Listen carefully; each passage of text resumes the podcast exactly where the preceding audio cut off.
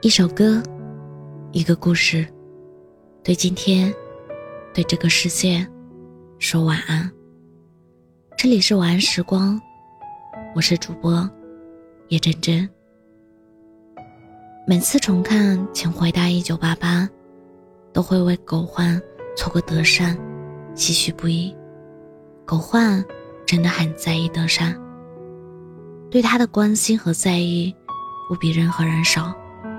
虽然嘴上总嫌弃他，实际上心里时刻记挂着他。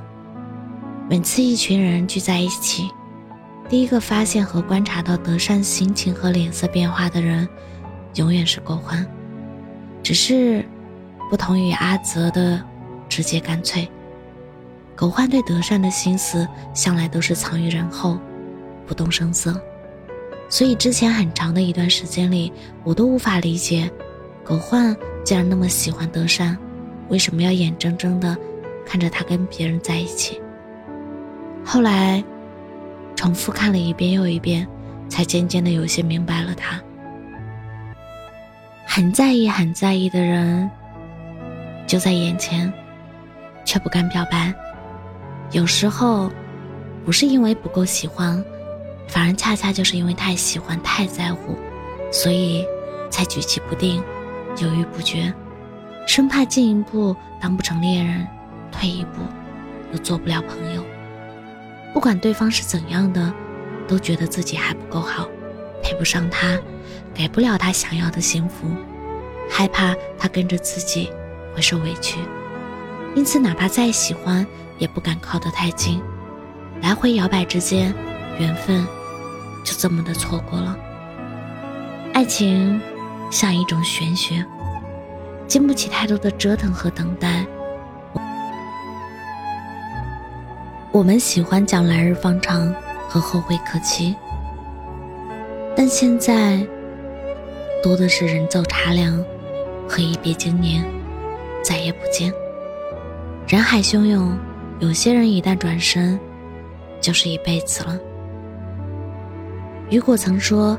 真爱表现在女孩身上是勇敢，表现在男孩身上就是胆怯，于是就造成了许多爱是想触碰又缩回手的这种遗憾场面。现实啊，顺其自然和主动出击本身没有什么优劣之分，但在爱情里，上帝总是更偏爱勇敢的人。前不久，有个男生。在后台留言，说他喜欢一个女生很久了，但拿不定主意要不要表白。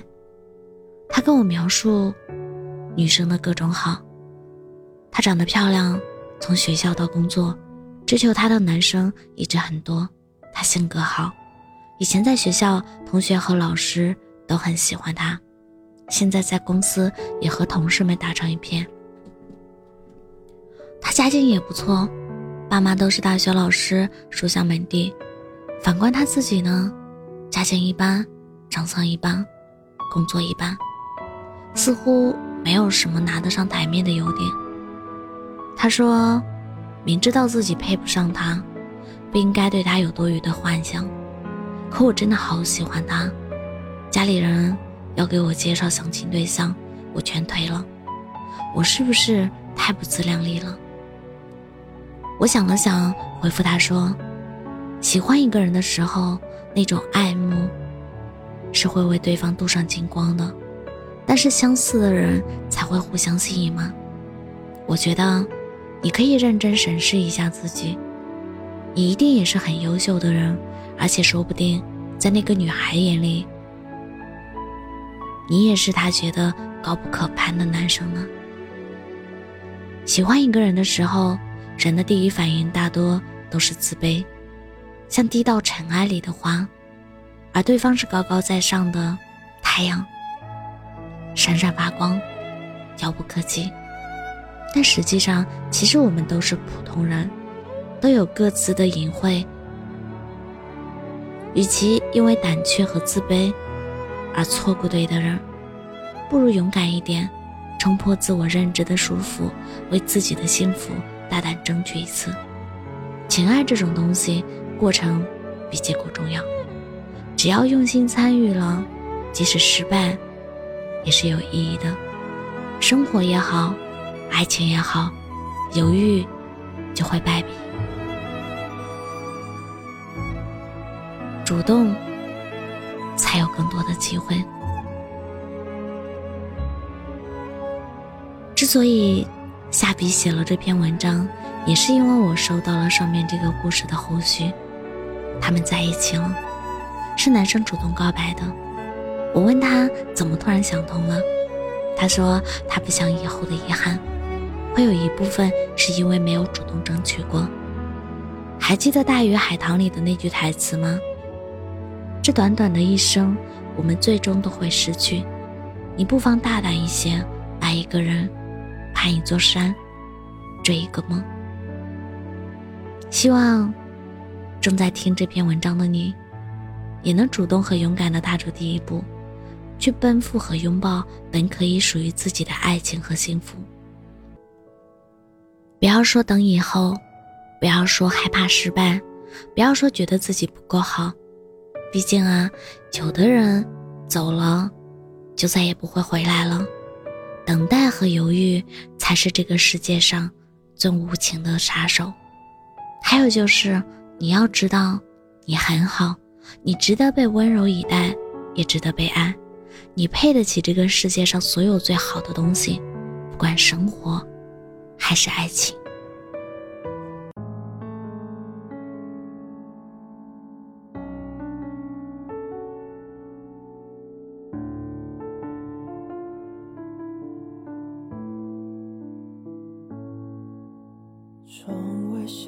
着雨，房间里依然很冷清，等着你出现，从来没改变。昨晚想到你被寂寞包裹的恐惧，等待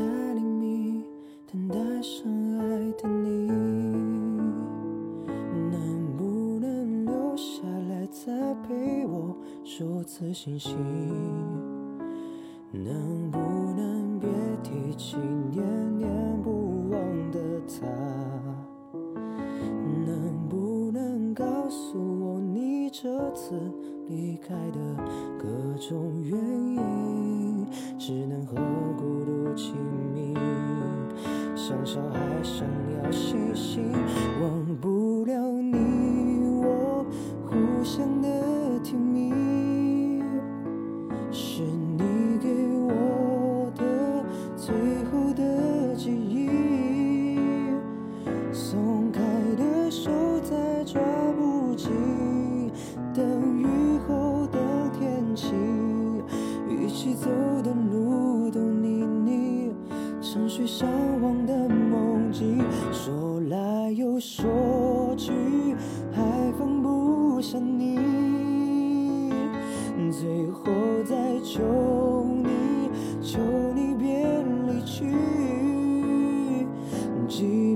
现实都已看清，镜子两面我破碎又稚气，倔强的我最后过回了沉你。渐渐两路模糊我视线，有一瞬间就将我冻结，重新连接的爱却又只能够妥协。是我们又错过了时间，乌云密布了整片蓝天。